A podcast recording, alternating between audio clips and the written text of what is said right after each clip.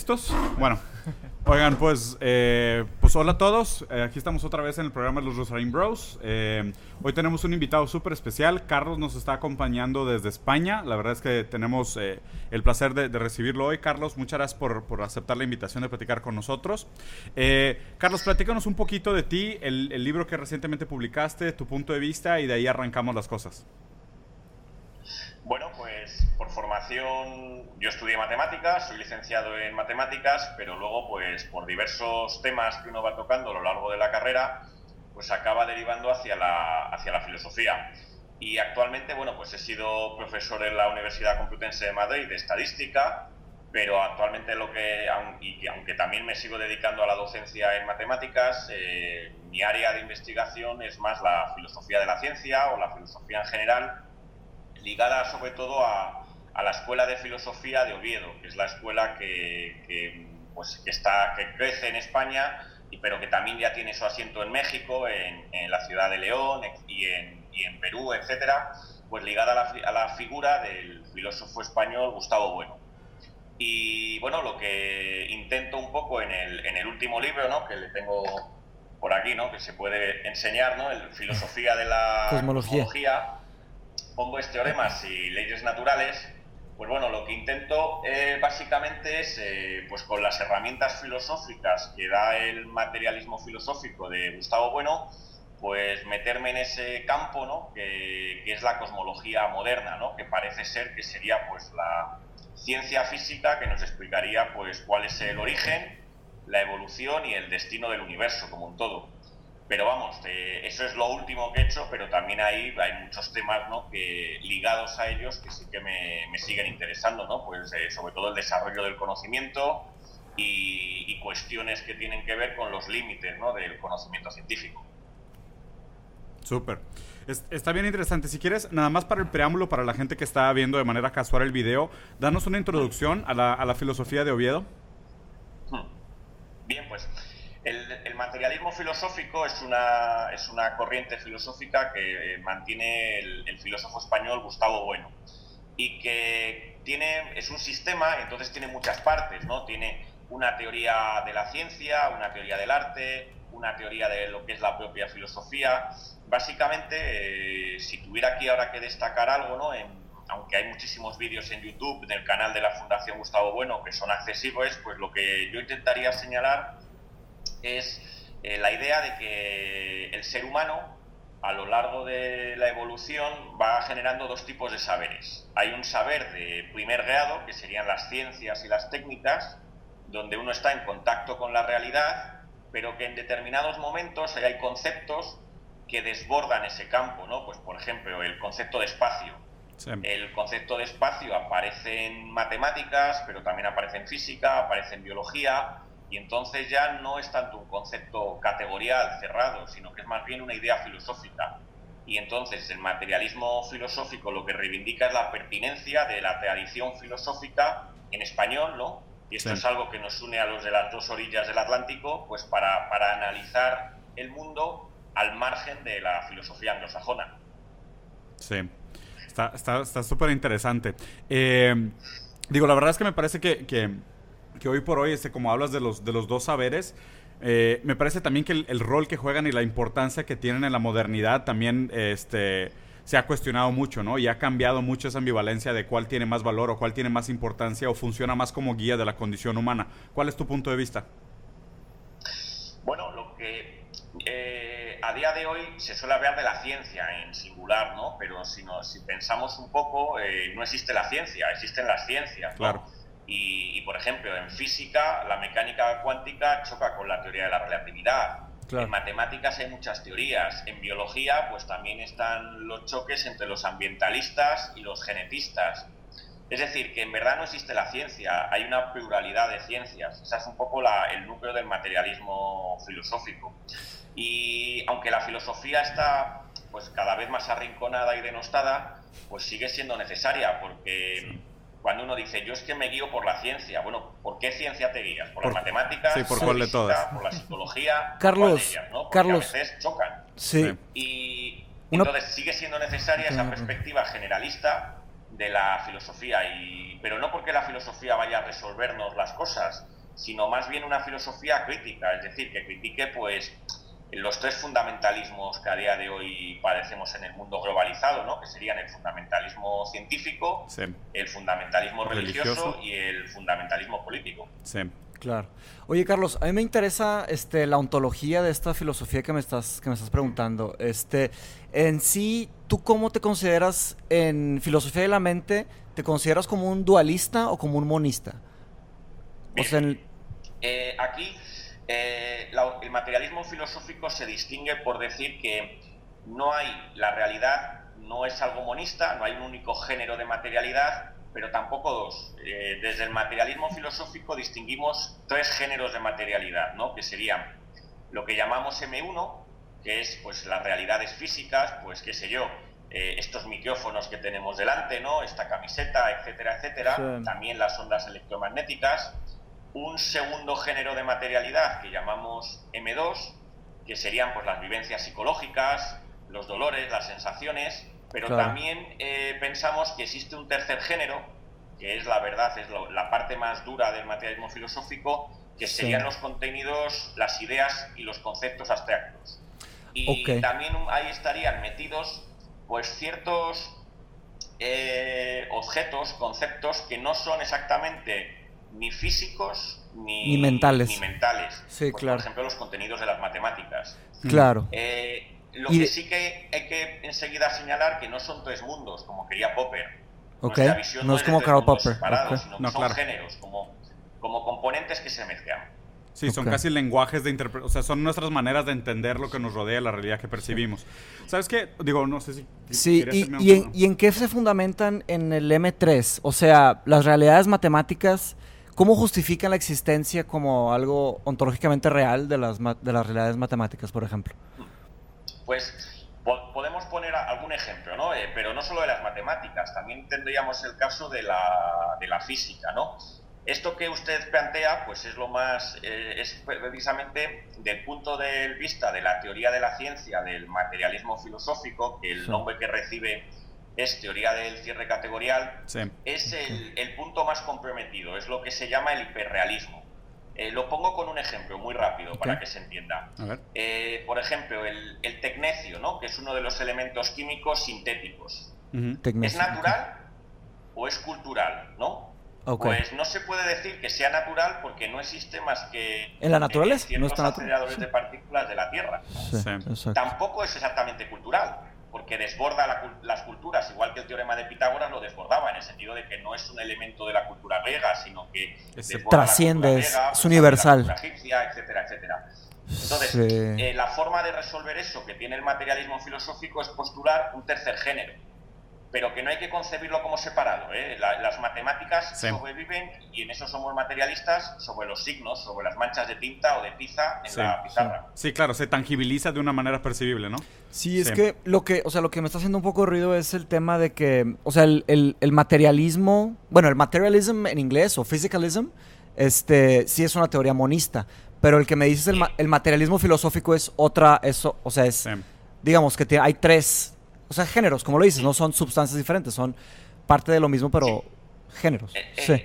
Eso que planteas es muy, interesante, ¿no? Yo creo que eh, es, una cosa que siempre nos suele salir, ¿no? Cuando alguien dice que es materialista, piensa que somos un materialista grosero, ¿no? Como, sí, como Donald pues, Davidson, por ejemplo. Un científico del 19, ¿no? Exacto, exacto. Que piensa que todo se reduce a, moléculas, a átomos. Y claro, cuando empiezas a explicar un poco nuestra ontología, enseguida se dan cuenta de que el materialismo es la negación del reduccionismo. Muy interesante. Nosotros el, concepto de materialismo va más en la línea de, pues de, de Epicuro, de Lucrecio, en el sentido de lo que se niega es que tenga sentido hablar del mundo. Eh, ahora que está tan de moda Gabriel Marcus, ¿no? Con su, el nuevo realismo y tal, eso es un poco la tradición del materialismo, frente al idealismo, es negar que exista algo así como el cosmos, el mundo, negar el monismo. O sea, el materialismo se negar fundamentalmente por negar el monismo, el armonismo, que es precisamente lo que haría en filosofía el idealismo. Yo, yo batallé mucho con la idea del monismo cuando estuve en mi maestría de filosofía,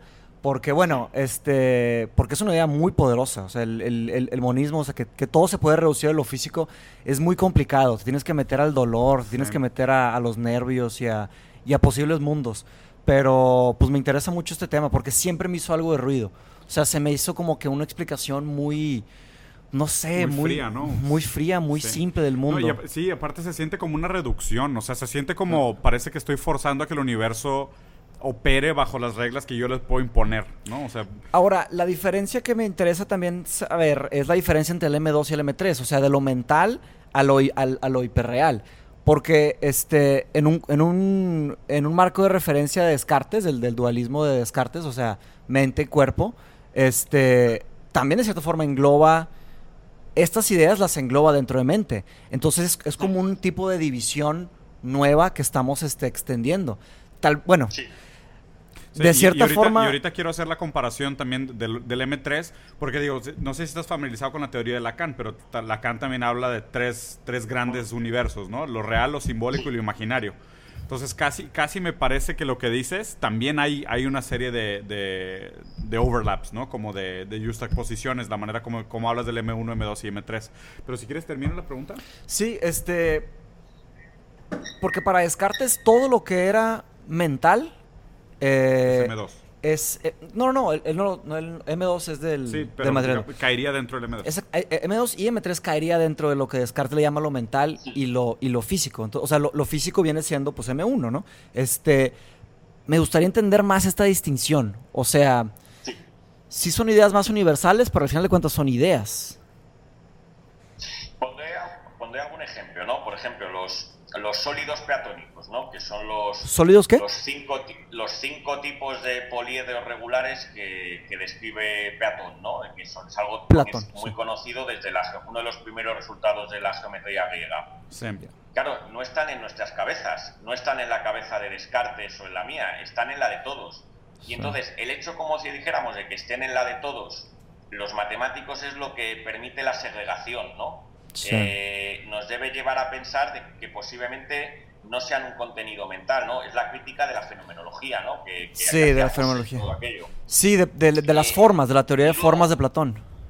El- con respecto a lo de Lacan, hay ahí unos componentes. De hecho, hay eh, un miembro de nuestra escuela, tiene un libro que analiza la ontología de Lacan e intenta coordinarla, ¿no? Es ver cuáles son las semejanzas y cuáles son las desemejanzas, ¿no? Sí. Y también hace lo mismo con Sisek, ¿no? Ahora que está tan de moda Claro. Slavoj Zizek. Slavoj, Y sí. efectivamente, yo creo que Lacan, en cierto modo, eh, este M3 no es algo nuevo. Quiero decir que en la Sí. historia de la filosofía es algo que ya viene de antiguo. Sí, claro, hemos co- hemos coqueteado con esa idea, es sí. Intentar Claro. en- engranarlo de otra manera.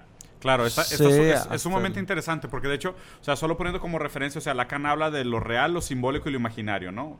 Eh, lo imaginario, pues, es, es el mental, ¿no? Es, el, es el, todo lo que está dentro de la mente, las ideas, los conceptos abstractos y demás. Lo simbólico es todo aquello que percibimos y logramos simbol- simbolizar.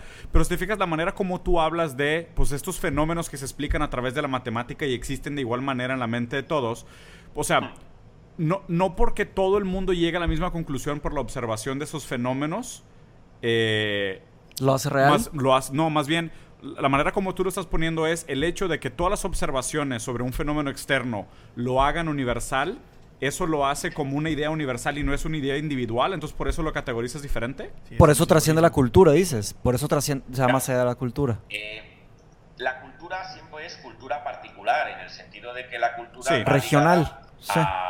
Unas ciertos ritos o ceremonias que son particulares. Entonces, hay ciertos contenidos, como los contenidos científicos, Ujú. que desbordan ese marco, ¿no? Es la Sí. teoría del, del teorema de Pitágoras. El teorema de Pitágoras es en su génesis es griego, pero Claro. en su estructura No, pero igual el cero. pues, lo- O lo sea- puede asumir tanto un griego como un hindú, Claro. como un babilonio, como un egipcio o un occidental. Pero, pero, Ah. pero, pero igual, o sea, igual, o sea, si no hablamos de matemática, yo creo que igual la teoría de las deidades, o sea, la necesidad de crear deidades, pues, o sea, observamos el sol y a través de la observación del movimiento del sol y su posición en el equinoccio y su relación con los, con los tres reyes magos, y, o sea, esa, esa, esa, esa fantasía se contó en muchas culturas de manera paralela.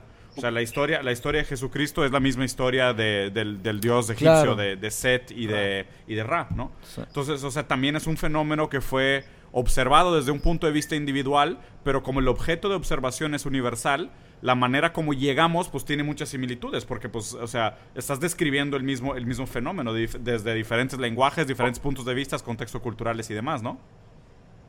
Con una diferencia. que esta es la clave desde el punto de vista nuestro, ¿no? Eh, eh, cuando una, una, de las verdades científicas se caracterizan porque lo que se hace es como si dijéramos segregar al sujeto, evitar cualquier clase de antropomorfismo. Claro. claro. Y, por ejemplo, en, el teorema de Pitágoras, el ser humano no aparece para nada. Da igual que el, triángulo rectángulo lo dibujemos en tiza roja o en azul. Ahí está totalmente al margen de la escala humana. Pero en el caso de que, que planteas de las deidades, Sí, pues es súper subjetivo. Por eso no se puede, no, no se llega a poder cortar. claro. Eh, otro ejemplo de que a lo mejor se entiende mejor es el siguiente, ¿no? Eh, aprovechando que, que, ahí delante tenéis dos micrófonos, y que yo creo que luego las personas que puedan visionarlo lo verán, sí. yo, yo, os preguntaría, ¿no? ¿Cómo es la distancia que une, esa línea imaginaria que une los, los dos micrófonos, las puntas?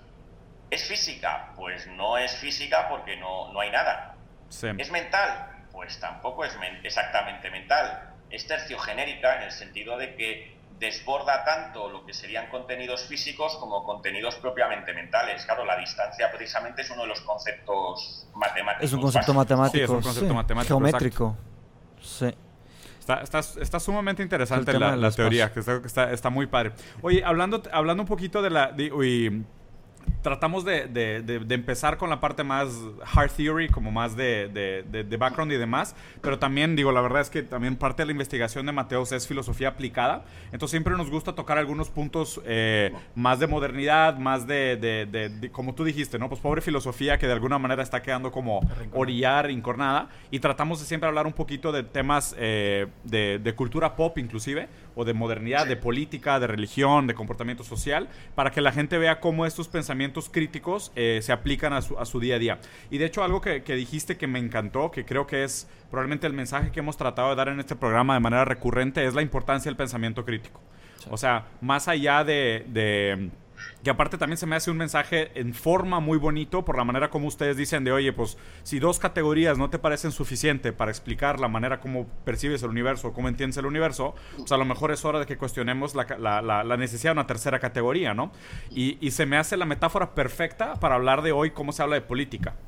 O sea, hoy cuando hablamos de política se habla de izquierda contra derecha y, y me parece absurdo que la gente a través de, de o empato en izquierda o empato en derecha y, la gente es incapaz de pensar, pues oye, no tiene que ser tan bipolar el, debate. O sea, podríamos eh, eh, posicionarnos en, un matiz de gris o en, en una justaposición o en un diferente eje cardinal o en un, universo paralelo y no necesariamente recaer en esa izquierda contra derecha, ¿no? O sea, ¿cuál, cuál, es, tu, cuál es tu perspectiva sobre el tema?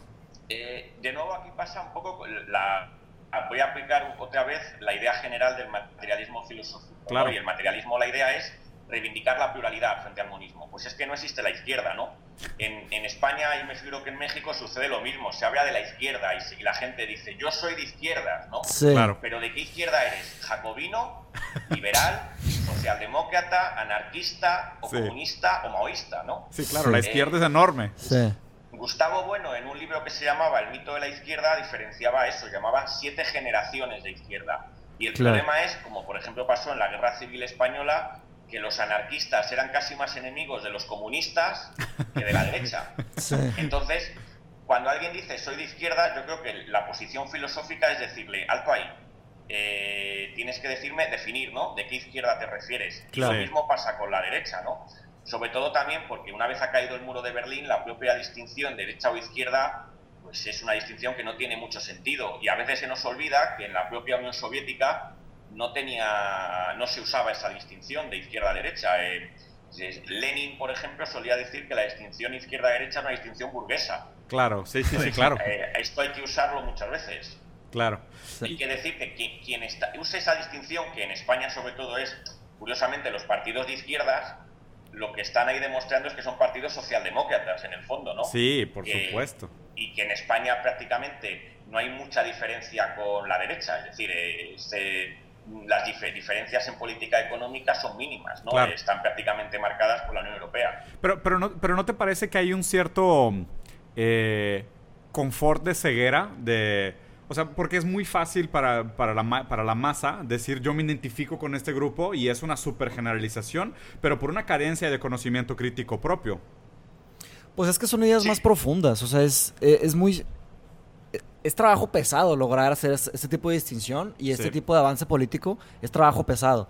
Y generalmente las personas no le dedican tanto tiempo, tanta dedicación. Entonces hace lo más fácil para concentrarse en sus vidas y seguir adelante. Pero creo que vuelve a la antología porque independientemente de todo lo que suceda dentro de la experiencia humana, el ser humano sigue siendo una persona cegada ante su, su estado físico, el estado de la materia del mismo cerebro, el cuerpo humano, nuestra experiencia y nuestra percepción.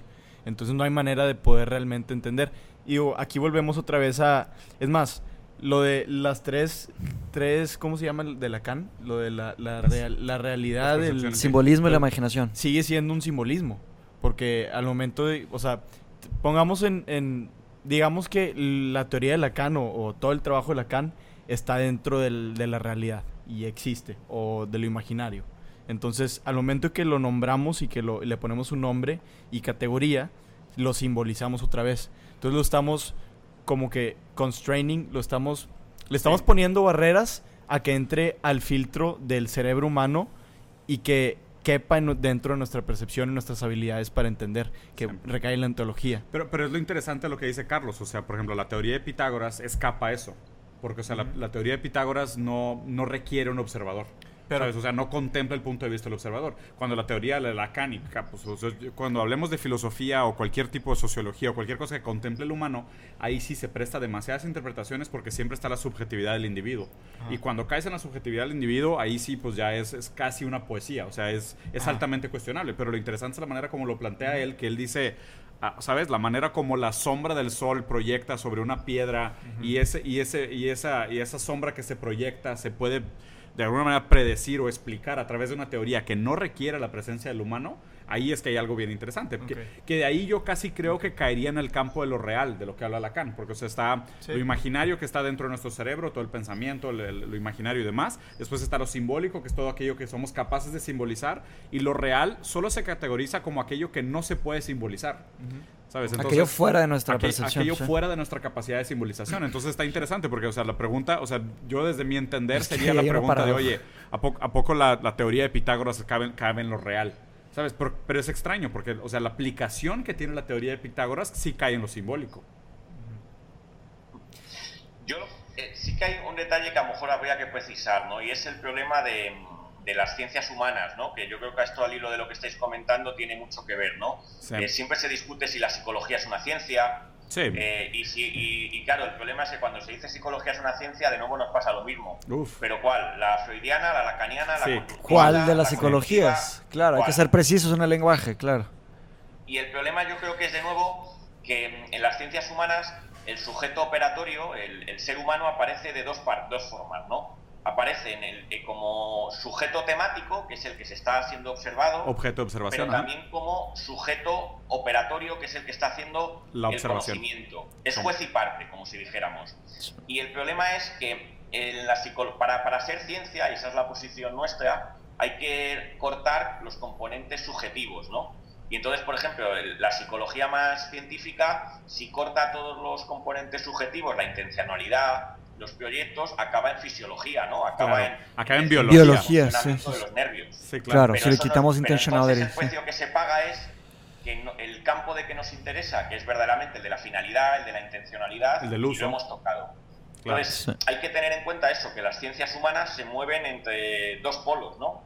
Si quieren ser humanas, no pueden ser del todo ciencias. Y si Exacto. quieren ser ciencias, No pueden ser tendrán humanas. que prescindir del componente humano. Sí, es, es, es sumamente interesante. Yo Carlos. creo que también, o sea, también, o sea, para mí el, el aprendizaje que he tenido de, de- de lecturas y de ese cuestionamiento es eh, en, en la búsqueda de la certeza a través de la, de la, de la psicología, sobre todo, eh, la única certeza es la incertidumbre.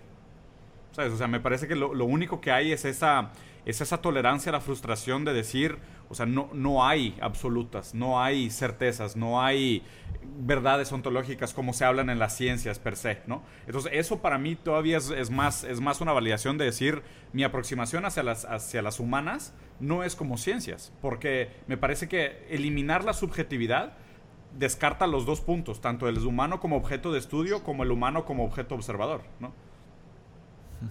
Sí, sí, Carlos. eso estoy totalmente de acuerdo. Sí. Sí. sí, en eso lo compartimos. De hecho, la psicología si quiere seguir siendo psicología, pues tiene que estar muy cerca de la filosofía. Muy cerca. No le, queda, no le queda otra. Sí, una nació de otra. De hecho, me, se me hace súper interesante que hayas estudiado matemáticas y filosofía, que es la... Básicamente todo nació de las matemáticas y la filosofía, o una combinación de las dos. Este, pero mira, te quería preguntar, este, ¿cómo asocias esta idea de materialismo filosófico con la cosmología, porque tu libro tiene que ver con cosmología y te fuiste hasta hablar hasta temas de Big Bang. Digo, yo, no he leído tu libro, para nada quiero asumir que, pasarte esa idea, pero me interesa mucho cómo está asociada esta idea, pues de cierta manera hemos hablado de esta idea terrenal, pero cómo se transmite al universo, cómo se transmite hasta, hacia el Big Bang, hacia eh, diferentes dimensiones en el tiempo. El, el libro tiene como dos partes, ¿no? Una primera parte que a los científicos y cosmólogos, yo, eh, alguno ya me ha escrito y me ha dicho que no le ha gustado, que es que para poder entrar a discutir eh, si la cosmología es una ciencia o no lo es, primero hay que discutir qué entendemos por ciencia. Luego el debate filosófico es casi primero, porque si no, eh, no, nos puede, no podemos dar ni un paso. No podemos empezar, exacto. El, el libro tiene como dos partes. En una primera yo esbozo las diferentes corrientes de filosofía de la ciencia que a día de hoy hay que básicamente distingo cuatro familias y tomo partido por una de ellas. Eh, la del materialismo filosófico, que es la nuestra, sostiene que la ciencia tiene que mucho que ver con las técnicas, tiene que ver con operar. Esto encaja también con, con, el debate de la psicología. Nosotros concebimos al ser humano como un ser operatorio, donde las manos tienen tanta importancia como el cerebro, ¿no? Mm. Nosotros evitamos siempre en la concepción del ser humano eh, eh, el cerebrocentrismo. De hecho, un psicólogo de nuestra escuela, Marino Pérez, que es un conductista, pues siempre señala, la, es muy crítico con la tentación de, reducir, que a día de hoy hay, al ser humano prácticamente pues al, cerebro, ¿no? Olvidando que, lo importante que es el cuerpo como totalidad. Totalmente, totalmente de acuerdo. Y entonces, tomando partido por esto, eh, la segunda parte aborda el estudio de la cosmología, ¿no? Y voy señalando pues, los problemas científicos que tiene abiertos, pues de, qué sé yo, la materia y la energía oscura, la inflación cósmica, pero lo que más me interesa son los problemas filosóficos, ¿no? De la y ahí el problema filosófico más importante, por conectarlo con el materialismo, es que la cosmología, eh, los cosmólogos, en cierto modo, son monistas creen que se puede tratar el universo como un todo Precisamente. y que científicamente sus teorías matemáticas son capaces de son como una red que son capaces de capturar al, universo como un todo y precisamente nuestra posición es que no existe el universo no existe el, cosmos mm. sino que lo que las ciencias hacen es como eh, la imagen que tiene el materialismo filosófico más que del mundo más que una especie de mapa es como eh, un mosaico con teselas, ¿no? Con pequeñas... ¿Qué son teselas? Que vamos pegando. Y hay, y hay partes que faltan las teselas, faltan los, los, los puzzles, las piezas del puzzle, mm. pero hay otras veces que incluso hasta no nos encajan bien las piezas del puzzle, ¿no? Sí, claro. Entonces, esa idea es un poco la que intento transmitir, ¿no? La idea de que, pues, a que nos dicen que ya sabemos de dónde viene todo, el Big Bang, eh, cómo acabará el universo, etcétera, pues que hay muchos interrogantes y que posiblemente la respuesta no la pueda dar la física de hoy, pero tampoco la de mañana. Pero y, hay, un comentario que se me hizo bien interesante. Estuve leyendo algunas eh, reviews del libro y algunos comentarios porque tampoco no hemos tenido acceso al libro. Luego, luego te vamos a pedir un par de copias. Eh, hay una premisa que leí que no sé si sea premisa tuya o si es alguien que leyó el libro que hizo la premisa que es eh, el Big Bang no niega la existencia de un dios, sino que la exige. Eh, fue una entrevista que me hicieron en la prensa y, bueno, ya os podéis imaginar cómo son los periodistas. Claro, sí. Para amarillistas, claro. Sí. Es, pues es, una cita. Eh, yo estaba citando al Papa Francisco. Ok. Eh, y el periodista, lo que yo estaba diciendo, que decía el Papa Francisco, lo, le quitó las comillas. Y entonces parecía que yo estaba diciendo, diciendo eso. Sí, qué raro. yo lo señalaba por lo siguiente, porque mm, a veces se nos olvida que hay muchas cosmologías. Eh, en la Unión Soviética, eh, y la historia de la cosmología en la Unión Soviética es muy interesante. Eh, prácticamente no se hizo cosmología en la Unión Soviética hasta los años 80, porque se consideraba que era prácticamente una tentación, un deseo hiperbólico el pensar que con una teoría física se iba a poder explicar el. Se unificara todo, ¿no? Mundo. Sí, claro. a partir de ahí, en, Occidente, donde sí que se hizo la cosmología es curiosamente en, en toda la zona occidente. ¿Por qué? Por el, sobre todo por el peso del cristianismo, Exactamente. que nos lleva a concebir que el tiempo tiene un inicio. Sí, para Entonces, la- no se puede olvidar que, por ejemplo, el padre de la teoría del Big Bang era un cura. ¿no? Eh, Mm. había cosmólogos como Fred Hoyle que decían, ¿qué clase de teoría es esa que la fabrica un cura y la bendice un papa? Sí. Entonces, no se puede olvidar el peso que tiene la religión Sí. en, en la ciencia. Aunque a los cosmólogos no le guste, pues eso, ese, ese cúmulo de creencias que ellos tienen en el inconsciente, podríamos decir, ¿no? Sí. Lo están proyectando en su trabajo. Y, y te lo juro que esa es, eh, y me encanta, me encanta la, la- la- la historia, porque ese siempre ha sido mi pensamiento. Y digo, invariablemente, todos los filósofos, todos los cientistas, todos los matemáticos son sujetos. Ah, sí, claro. y, y- y están atravesados por su propia subjetividad. O sea, casi creo es, digo, invariablemente el conocimiento adquirido por una persona y su capacidad intelectual y su agilidad mental y su capacidad de hacer conexión y su, y su autocrítica y su autoconocimiento, o sea, ¿qué tanto realmente te escapas de las garras de tu propia subjetividad? Sí. O sea, ¿qué tan capaz eres de crear una teoría 100% objetiva siendo tú el creador un sujeto?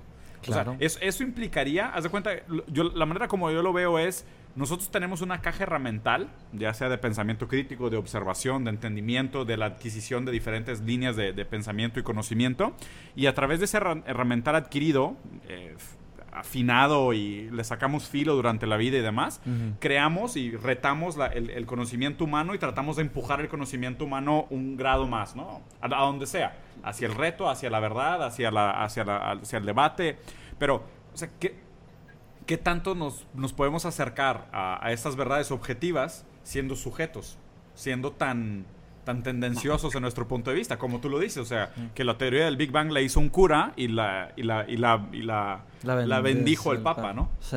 Sí, pues Nietzsche dijo. Nietzsche dijo que, dijo, después de estudiar la historia de la filosofía me he dado cuenta que son puras biografías de sus, Sí. de sus personalidades. Sí. O sea, No, y aparte, o sea, la manera como tú lo dices, o sea, no, no me suena nada raro que el, del lado occidental es donde estén persiguiendo frenéticamente una teoría de unificación, porque es donde hay una locura latente en el mundo tan grande y donde buscan estos ídolos incuestionables, inquebrantables y omnipotentes y omnipresentes, necesitan una teoría de unificación. Eso no quiere decir que el, que el- que el universo requiera ser explicado con una teoría de unificación. No, más bien es como una necesidad del hombre de explicar el universo a través de un punto de vista unificado. Pero suena más como una persecución cuasi psicótica de decir, tiene que haber una sola cosa que lo explique todo.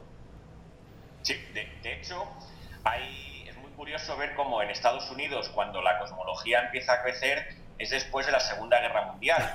Porque, claro, la imagen de las bombas atómicas cayendo sobre Hiroshima y Nagasaki, Sí, pues son les poderosísimas. podían recordar el, el Big Bang del comienzo. Es Sí. decir, eh, Sí, empezaron a ver esa arriba. conexión Sí. que hay que pensar entre la imagen de la bomba atómica estallando y el Big Bang que daría origen al Claro. universo, ¿no? Mira, te- Ahí hay una, hay, hay una coordinación que no se puede, no se puede obviar. No, por y que supuesto. posiblemente estuvo detrás de, de, pues que muchos físicos eh, norteamericanos pues se pasasen a ese campo. Pero eh, lo que sí que me gustaría comentar es que em, eh, ¿dónde se pueden objetivar las verdades, no?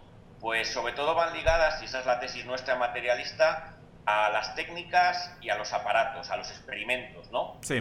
Por poner un ejemplo, una teoría que venía rodando desde los griegos, que es la teoría de que la Tierra era esférica Ajá, y que fue ridiculizada durante, durante siglos, ¿no? Claro. ¿Cuándo verdaderamente podemos tener una, una confianza ciega? Pues se va a cumplir el- los 500 años en, en nada, ¿no? Es la, la vuelta al mundo de Magallanes y Elcano, ¿no?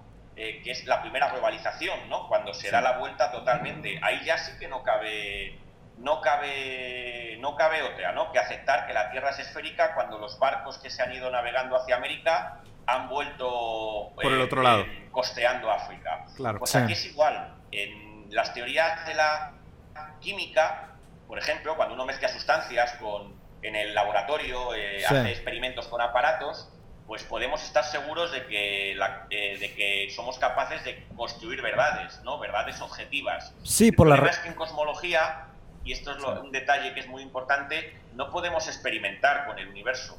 Claro, eh, yo puedo experimentar con, pues, con el ácido sulfúrico o con una cierta roca, ¿no? Si soy un geólogo y estoy haciendo un experimento. El problema es que el cosmólogo es incapaz de experimentar con el universo. ¿Por qué? Porque el universo es un, un objeto que escapa totalmente a nuestra dimensión corpórea. Claro. Exactamente. Eh, es, es que no, no sé por qué, pero me, me quedé pensando, voy a tratar de reconectar con el, punto- con el punto que estaban hablando antes. Es, es bien interesante esto como, o sea, tendenciosamente, el, parece que, que estos eventos observados guían el- la- las líneas de pensamiento modernas, ¿no? O sea, me pregunto de que pudiera haber existido una teoría del Big Bang antes de la invención de la pólvora. ¿Sabes? O sea, como si, si nunca hubiéramos tenido el referente de lo que es una explosión, a- ¿cómo pudiéramos haber pensado en la, en la explicación del universo que hubiera Como iniciado en una explosión? ¿Sabes? O sea, me parece que la idea de explosión es tan moderna. Y, y luego, como tú lo dices, qué raro que venga esta coincidencia que justo después de la Segunda Guerra Mundial y de este, de este, ¿sabes? De esta cicatriz emocional y cicatriz cultural y cicatriz humana del, del daño y la potencia, ¿sabes? Que nos sobrepasa de una explosión nuclear y decir, wow, pues estas explosiones nucleares que nos superan por, por mucho, que nos que nos- nos causan un miedo incontrolable, que, que ponen en riesgo la humanidad, pues a lo mejor, o sea, a lo mejor hay algo ahí, ¿no? Que, que lo explicamos. Y digo, solo me haría sentido así ciegamente que el universo empezara con una explosión gigante si el director fuera Michael Bay. O sea, si, si, si no, si no, o sea, es, es casi, es casi broma, ¿no? O sea, No, pero claro que no, hay digo, más. obviamente que hay más por detrás. Están pero- simplificando mucho la teoría. no, obviamente, O sea, el pero, pero, movimiento pero, de los planetas. pero lo interesante es la coincidencia. Está en expansión. o Pero sea. lo interesante es la coincidencia. O sea, de la manera. Porque ahí te va. Invariablemente. Pero no estoy seguro si empezó ahí la teoría del Big Bang. No, no, no. O sea, él- sea, él, está, est- él está hablando de una, de una coincidencia cultural. Sí, por- de decir pero- una aceleración en la persecución. Pero y el- espérate, correlación no, no implica causación. Estoy o de sea, correlation crean o doesn't no, imply causation. Estoy de acuerdo, pero lo inter- para Puede mí- haber una correlación de Pero- pero para mí lo interesante ventas de de manera- nuggets con obesidad y no necesariamente tiene que ver. No, estoy, est- estoy de acuerdo, no, no lo estoy planteando como tal y si lo hice me disculpo. Pero la, la- la intención es, o sea, para mí lo interesante aquí es el rol del lenguaje. ¿Sabes? De la manera como, o sea, ¿cómo pudieras haber explicado la palabra, el universo a través del inicio de una explosión si nunca habías visto una explosión, si la palabra explosión no tiene ni significado ni significante? Pero a ver, Sí, aunque no, lo claro. crean o no, está hablando de un Ratchet. Y sí, serio. porque, o sea, después... Una matraca. Piénsalo, piénsalo, una matraca. Pi- Vamos a pensarlo, vamos a pensarlo. Pero, a ver, sigue, hay- Digo, no, lo estoy, Es que estoy Marcelo explica todo con aire. matracas. Ese es su. pero da tu punto. Pero Mira, explícala. una, una, una matraca es, es este, una simulación que no, no da vuelta atrás. Una vez que empieza algo, por, por cómo funcionamos antropológicamente en, en una sociedad, suceden cosas que la matraca Solo va hacia adelante, no va para atrás. quiere y solamente va hacia adelante, o sea, no hay vuelta atrás. es como la música, en la industria de la música creemos que no, la música de hoy en día no funciona, no, no, No tiene sirve- mérito. no tiene mérito y es, y es muy fea. Digo, ahí se compone por varias cosas psicológicas, ¿no? Porque también creo que es un fenómeno, no me acuerdo el nombre, pero el, el fenómeno era de que tus... Creo que desde los 14 años ya no cambian tus gustos musicales y ahí hay cosas neuron- neuronales y, de esa área. Este, y también cómo interpretamos la música, qué es la música para nosotros, bla, bla, bla. Este, pero también la otra parte de lo que lo compone del ratchet, de la matraca, es que ya no hay vuelta atrás. No podemos decir, ¿sabes qué? Quiero que la música sea como cuando lo fue con los Beatles. Claro, claro. Y porque ya no funciona así la sociedad, está ya ya no hay razón por lo cual funcione de esa manera. Pasa en los medios, pasa en, en todo tipo de mediums y todo tipo de, de, de plataforma de intercambio de información sucede este fenómeno de la matraca que, Sí, que yo es, es como si yo quisieras, explico es- todo con eso. no, es, es como si quisieras decir, quiero, quiero que la tele sea el principal medio de, comu- de comunicación otra vez. No, no volver a suceder. Exacto, y también pasa con, con, con fuentes de, de información o con, con teorías de filosofías también, maneras de pensar. Las personas, como dices, el Big Bang Una vez que se valida o una vez que se comprueba, la gente no vuelve hacia atrás. y, y está, está regulado por la oferta y demanda que la gente ve. Oye, ¿sabes que Hablar de explosiones me funcionó muy bien. Ah, mira, pues también le funcionó a Juanito y a Chucho, pues yo también quiero. Papa. eh, al Papa, Pues entonces... más o menos, porque la, o sea, la, como la idea de Hegel, de, Del de- péndulo. de- del péndulo. O sea, se hacen tesis, antítesis y luego síntesis. Y luego Ujú. se hace otra tesis, otra antítesis y otra síntesis. Entonces, no es que solo va para un lado el péndulo. O sea, sí hay oscilación. Me explico. pero, pero una vez que empezó una tesis, es lo que se empieza a discutir. Y a Pero ver, esa es una idea más vieja todavía. Se llama Claro. la flecha del tiempo, the arrow of time. O sea, el tiempo va. Lo estoy generalizando Y es la, demasiado. es la idea de la entropía de la, de, de- de la química. o sea, tiende a Sí. la. a- a- en- es, en- es un entrópico. Y sí, sí estoy de acuerdo, pero también es como dices que el tiempo solo va El tiempo es un ratchet también. Ajá. Entonces, Eso solo va para Es adelante. que te digo, los seres. Pero estás diciendo sí. ideas de otras cosas con una palabra. Claro, estoy mezclando muchas Sí, no, cosas y, no- y estoy justificando, explicar estoy justificando la, la Sí, estoy de acuerdo. Es como un detonante. O sea, sí, una vez que sucedió eso, pero la, la palabra explosión la pusimos nosotros. Le pudimos haber puesto ratchet. Pero, pero fíjate, pero fíjate, uso la palabra simulación para definir un ratchet porque una simulación es no una simulación hologra- holográfica o, o lo que tú virtual, quieras, sí, pero una simulación antropológica. Es como un Zeitgeist. Claro, pero bueno, volviendo al tema, o sea, porque nunca había antes pasado una explosión, sucedió y ahora ya, ya entró a nuestra for- a nuestro entendimiento del mundo y ahí está. Sí, lo que- ahora, la gente que cae un meteorito de un componente químico que no existe en la Tierra y cae y suceden cosas extremadamente anormales, va a cambiar toda la ontología, va a cambiar todo, porque ya vamos a tener, vamos a inventar palabras para lo que sucedió. Sí, claro. Se vamos y ahí vamos a, a crear nuevas, Hay, nuevas hay- todo. hay una, hay una fábula bien famosa de cuando llegó la niña, la pinta y la Santa María América, que supuestamente estaban los tres, es una fábula, ¿no? Pero supuestamente estaban los tres barcos estacionados en la playa y, y estaban ahí y un indio que estaba en la playa como que vio algo en el mar, obviamente no sabía qué era, nunca había visto un barco, no tenía idea de la capacidad, estaba siglos separado de esa tecnología y lo observó y haz de cuenta que no vio nada, ¿no? Claro, Entonces, juntaron a todo el pueblo, todo el pueblo estuvo observando, el chamán del pueblo estuvo observando durante días y, y dijo, no, Se dio cuenta. hay, hay un barco ahí. Y cuando él vio el barco y describió el barco y explicó cómo su capacidad de entenderlo pudiera funcionar o pudiera justificar la existencia diciendo son árboles doblados, amarrados por sogas, pues ya todo el pueblo fue capaz de ver el barco, ¿no? O sea, de la misma manera, yo creo que requiere una persona con un herramental y un pensamiento crítico Claro. y una cierta objetividad para observar los fenómenos y, y describir los fenómenos para que la demás gente haga ese catch-up y, y entienda eso. Pero para que esa primera persona haga esa observación, requiere también un herramental muy afinado. Y de Claro. hecho creo que eso conlleva... pues, Un herramental y un Entonces- contexto, o sea, nature Sí. and nurture. Entonces aquí sale una pregunta. ¿Existe la voluntad propia, el free will? ¿Existe o no? ¿Podemos actuar conforme a... por- Marce- porque, a ver... Marcelo, ¿qué a ver, pausa. Estás haciendo una pregunta demasiado grande Sí. con dos filósofos. Algo más preciso sería. Sí, o sea, esa pregunta es. O sea, Sí, no, es no hemos terminado de discutirla horas, sí. y ya- ¿cuántos años lleva el, el mundo existiendo? Pero bueno, una pregunta más precisa sería. Eh, dentro de tu con- de- dentro de tu filosofía materialista, el materialismo filosófico, ¿cómo es? O sea, ¿se ve el mundo como un mundo determinístico o como un mundo este con libre albe- albedrío? Mejor, sí. Bien. Eh, lo primero que hay que, hay que decir ¿no? es que mm, la- generalmente, y esto es un error de la tradición anglosajona que viene desde Hume, ¿no?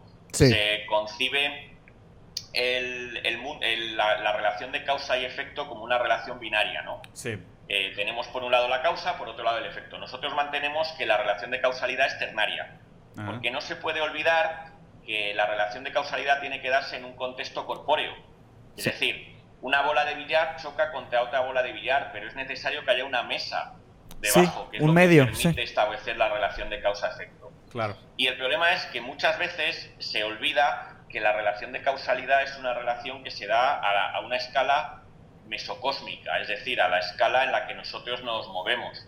Entonces, cuando los físicos, por ejemplo, dicen, se llevan las manos a la cabeza, ¿no? Porque los electrones eh, no son, no hay relación de causalidad en ellos, no es determinista. Claro, con la- en la física cuántica no existe tal cosa, no "Pero es que existe tampoco casualidad". tendría por qué haberla Sí. si los electrones no son cuerpos, porque ya han trascendido Claro. esa dimensión corpórea, no tiene por qué haber causalidad. Es como pedir, qué sé yo, a, eh, eh, por poner un ejemplo, ¿no? Si, eh, si a una persona le falta una pierna, como sabemos que todos tenemos dos piernas, podemos decir que le falta una pierna. Sí. Sí. Pero no, tienes, no se puede decir lo mismo de que le falte, qué sé yo, un tercer brazo.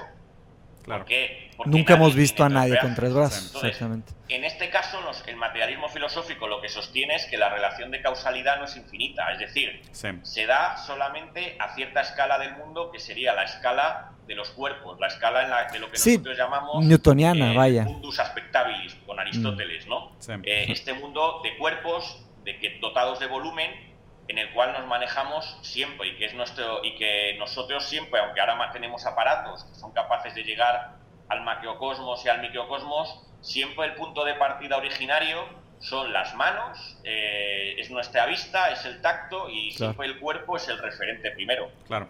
Entonces, en ese sentido, yo creo que la posición del materialismo filosófico es decir, la relación de causalidad debe haberla a una escala corpórea. Pero no es universal. Se pierde la escala de los cuerpos, no hay por qué, no hay por qué pedirla. Claro, pero no es universal y no es infinita. No, no, por, no, eh, por, supuesto que no. Claro. Y volviendo a la... Bueno, entonces... Entonces, volviendo a la pregunta. De los, los, seres humanos tienen libre... Seres humanos a nivel corpóreo, ¿tenemos libre albedrío o no? Bueno, voy a que habría que entender, la verdad que la discusión del libre albedrío tiene, tiene mucho, ¿no? bueno, pero no sé cómo llegamos ahí. En este, en este contexto, en este contexto. porque sí, o sea, eh, sí, en el microcosmos no hay causa y efecto. Eh, física cuántica no, no empata con la física clásica newtoniana. Tampoco en macrocosmos, o sea, también hay muchas asimetrías este, cuando observamos cuerpos demasiado grandes. Pero a nuestro nivel, como nosotros estamos hechos de microcosmos, eh, y en el microcosmos no hay casualidad, ¿cómo es, por ejemplo, nuestras mentes? O sea, en el cerebro, eh, ¿cómo funciona eso dentro del contexto de, del materialismo filosófico? Pues el materialismo filosófico lo primero que hace en esto es que, aunque esta discusión de la libertad pues ha hecho correr ríos de tinta, ¿no? sobre todo en la filosofía anglosajona, en la filosofía hispana eh, también es, es, la famosa polémica de, del auxilis, que se desarrolla en España y en América en el siglo XVI, ¿no? Eh, los luteranos negaban, los protestantes negaban la, libertad, ¿no? Eh, Lutero decía que el ser humano no era libre porque Dios lo podía todo. Claro, claro el, catolicismo es heredero de Santo Tomás. Y Santo Tomás, que esto es algo que a, que a, Guillermo de Ockham y a, y a los luteranos les molestaba mucho, Santo Tomás decía que Dios no podía haber creado el mundo de otra manera, es decir, que no podía saltarse las reglas de la lógica o de los universales. O sea, que, que Dios también estaba condicionado por las reglas. Sí. Claro, entonces es muy interesante la, la, escolástica, ¿no? que está muy denostada, pero que en cierto modo es la, es la filosofía en español por excelencia. Este problema de la libertad eh, lo ha movilizado muchísimo, ¿no? Y, y sobre todo los dominicos y los jesuitas son los que en el siglo XVI y XVII más van a defender eh, desde Salamanca, desde Portugal, el papel de la libertad y que la libertad tiene un hueco frente a la idea de los luteranos que no. Bien, el materialismo filosófico se apoya en estas discusiones, ¿no? Eh, y lo intenta traer a la modernidad, ¿no? Y a ver cómo se, cómo se, cómo se puede entender. Claro, ¿quién sería ese Dios, no? Ese Dios que se planteaban los jesuitas y los dominicos sería a día de hoy la ciencia, ¿no? Esa ciencia que nos dice la física. Definitivamente, eh, O la psicología que nos dice que todo está determinado. Exactamente igual que Dios Padre lo decía en el siglo XVI. Entonces, es muy bonito, a mí me parece, esta comparación, ¿no? Ver cómo se puede eh, estudiar ahora el debate mirando de reojo pues a, aquellos filósofos y teólogos del siglo XVI. Claro. Y entonces el materialismo filosófico lo que sostiene es que, eh, y en esto seguimos a, a Spinoza, ¿no? que la libertad es la conciencia de la necesidad, ¿no? Es el darnos cuenta de las causas que nos determinan. Lo que sucede es que a veces, pues las causas son como vectores. Y a veces, igual que puedes sumar dos vectores y se anulan, eh, en ciertos momentos de una trayectoria vital, diferentes causas chocan entre sí y se anulan. Y ahí es donde aparecería la libertad. Ahora bien, el problema, y así es mm. como lo resolvía eh, Gustavo Bueno en un libro que se llama El sentido de la vida, es que posiblemente no tenga sentido eh, predicar la libertad de un acto concreto, ¿no? Eh, yo no soy libre de, comer o no comer, o no soy libre de, estar aquí hablando o no la libertad hay que predicarla tanto de la, de una, de la biografía, es decir, es cuando prácticamente eh, han pasado los años y uno puede ver el proyecto biográfico de una persona, cuando verdaderamente puede ser consciente de si fue consciente, eh, si él mismo tuvo conciencia de su necesidad y fue capaz de variar esa trayectoria. O sea, tú dices... De otra manera, ¿no? Por usar una metáfora física, ¿no? Claro, es casi... Si vemos la piedra que se ha lanzado instante a instante, pues es muy difícil determinar si es libre, porque está determinada pues por la velocidad por eh, el vector, inicial, por, la, fuerza ejercida. Entonces, ¿cómo se podría ver si hay libertad? Pues a la larga, evaluando el recorrido total de la trayectoria, ¿no? Y ver si se desvió de otras trayectorias. Si la piedra tuvo el albedrío. nuestra posición sería que a escala individual eh, pues la libertad tiene poco margen. La libertad se da sobre todo a la escala de los grupos. Son los grupos humanos los que verdaderamente sí que pueden actuar de formas innovadoras. Mm. Sí. es, sumamente interesante la, intención de, decir yo creo que también es, una necesidad muy moderna esto de la instantaneidad, del inmediatismo, del, de las soluciones rápidas, de la, ¿sabes? De, esta, de que, oye, pues dime sí o no y contéstame de manera fácil, rápida de entender, pero realmente me parece una, una manera muy prudente de decir, pues, oye, no hay manera de entenderlo si no lo ves de una manera biográfica. O sea, si, si no ves a largo plazo, si no ves de retrospectiva, si no Sí, es la filosofía histórica. O sea, no puedes quitar la historia de la filosofía ni la filosofía de la historia. Carlos, algo que, digo, de nuevo te vamos a agradecer mucho la participación y todo. Algo que, que, que, como te comenté al principio, que nosotros siempre hemos empujado mucho y nuestro tema principal o el objetivo principal de las discusiones eh, además de divertirnos y conocer gente tan interesante como tú, el objetivo siempre es pues, promover el pensamiento crítico, ¿no? O sea, promover de que la gente eh, se cuestione, eh, participe de debate, se informe más, sea curioso, cuestione sus creencias, cuestione las cosas que se les impone, cuestione el, pensamiento que se, les, que se les expone, el contenido que, que, que, consumen de alguna manera. Entonces, esto es una invitación. O sea, si tú tuvieras que convencer a una persona de desarrollar su pensamiento crítico, ¿cómo harías esa convocatoria? Pues a día de hoy contamos con un medio extraordinario que es Internet, ¿no? El, problema es que con Internet la mitad de las cosas, bueno, y seguramente me quedé corto, es auténtica basura. Igual que sucede en, la, en televisión, ¿no? Si, 70% de la Internet es pornografía. Nosotros decimos, eh, nuestro maestro, ¿no? Gustavo Bueno decía que cada país tiene la televisión que se merece, ¿no? Porque, claro, es la, es la medida del pueblo, ¿no? Es el termómetro. lo, que, lo que se está emitiendo está a la escala de lo que la gente quiere ver. Claro. Entonces, la única sugerencia que yo le haría es que eh, intente ver, pues, eh, intentar leer, intentar ver vídeos, ver conferencias y en algún momento, con algo de, suerte y fortuna, quizás se cruce algún vídeo ¿no? que, le haga... Que le despierte. caballo, ¿no? Por usar que la metáfora de San Pablo. Y y nosotros, pues en cierto modo, en, España, en, esto de las cuestiones, la Fundación Gustavo Bueno en el canal de YouTube, pues tiene, fuimos de los primeros en colgar vídeos de filosofía precisamente con eso, con la intención de, que la gente pueda ver otras cosas y, salir de los canales habituales. Ahora bien, siendo conscientes de que esto es muy difícil, ¿no? Es aquello que, decía Spinoza al final de la ética, ¿no? De que eh, lo excelso es tan difícil como raro. ¿No? Pues hay que ser conscientes de esto. Pero si consiguiésemos en España y en México que un, qué sé yo, un 1% de la población lograse pensamiento crítico de la calle, vamos, yo creo que nos podríamos brindar, ¿no? Por ello, ¿no? Y sería algo extraordinario. pero es muy difícil. Es, ese es el objetivo, ¿no? Y digo, y de nuevo te agradecemos mucho la participación. Una disculpa si cualquiera de los comentarios o posturas haya sido eh, incorrecta o, o, imprudente también. Digo, la verdad es que el formato que tenemos nosotros es muy pop, nuestro punto de vista es muy, muy pop. O sea, obviamente también, y, y, por lo mismo, ¿no? O sea, porque o sea, va mi, mi, duda de, o sea, si, si al tratar de mantener el puritanismo que, que, que implica la, la seriedad de la ciencia y del pensamiento crítico, la hacemos inaccesible para la mayoría de la población. Entonces también, también me cabe el debate de decir, oye, pues a lo mejor qué tantas bromas de Michael Bay necesitamos en un discurso de filosofía para que la gente se, quede más tiempo en los canales, ¿no? Y si... ¿Quién es Michael Bay? No, o sea, pues... obvio. Pero, pues, pero, pero ese, es mi punto, ¿no? Que a lo, mejor, a lo mejor a la niña hay que vestirla más bonita y ponerle maquillaje para que vaya a la fiesta y alguien le haga caso, porque a lo mejor pues es sumamente inteligente, pero no, no, se va a reproducir. Sí.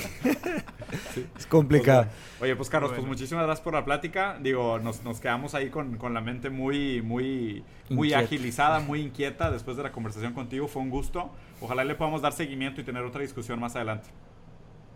Pues encantado, ha sido un placer charlar con vosotros y estamos en contacto. Vale. Estamos en contacto. Gracias, Carlos. Nos vemos. Platicamos. Hasta luego. Hasta luego. Hasta luego. Chao. We're done.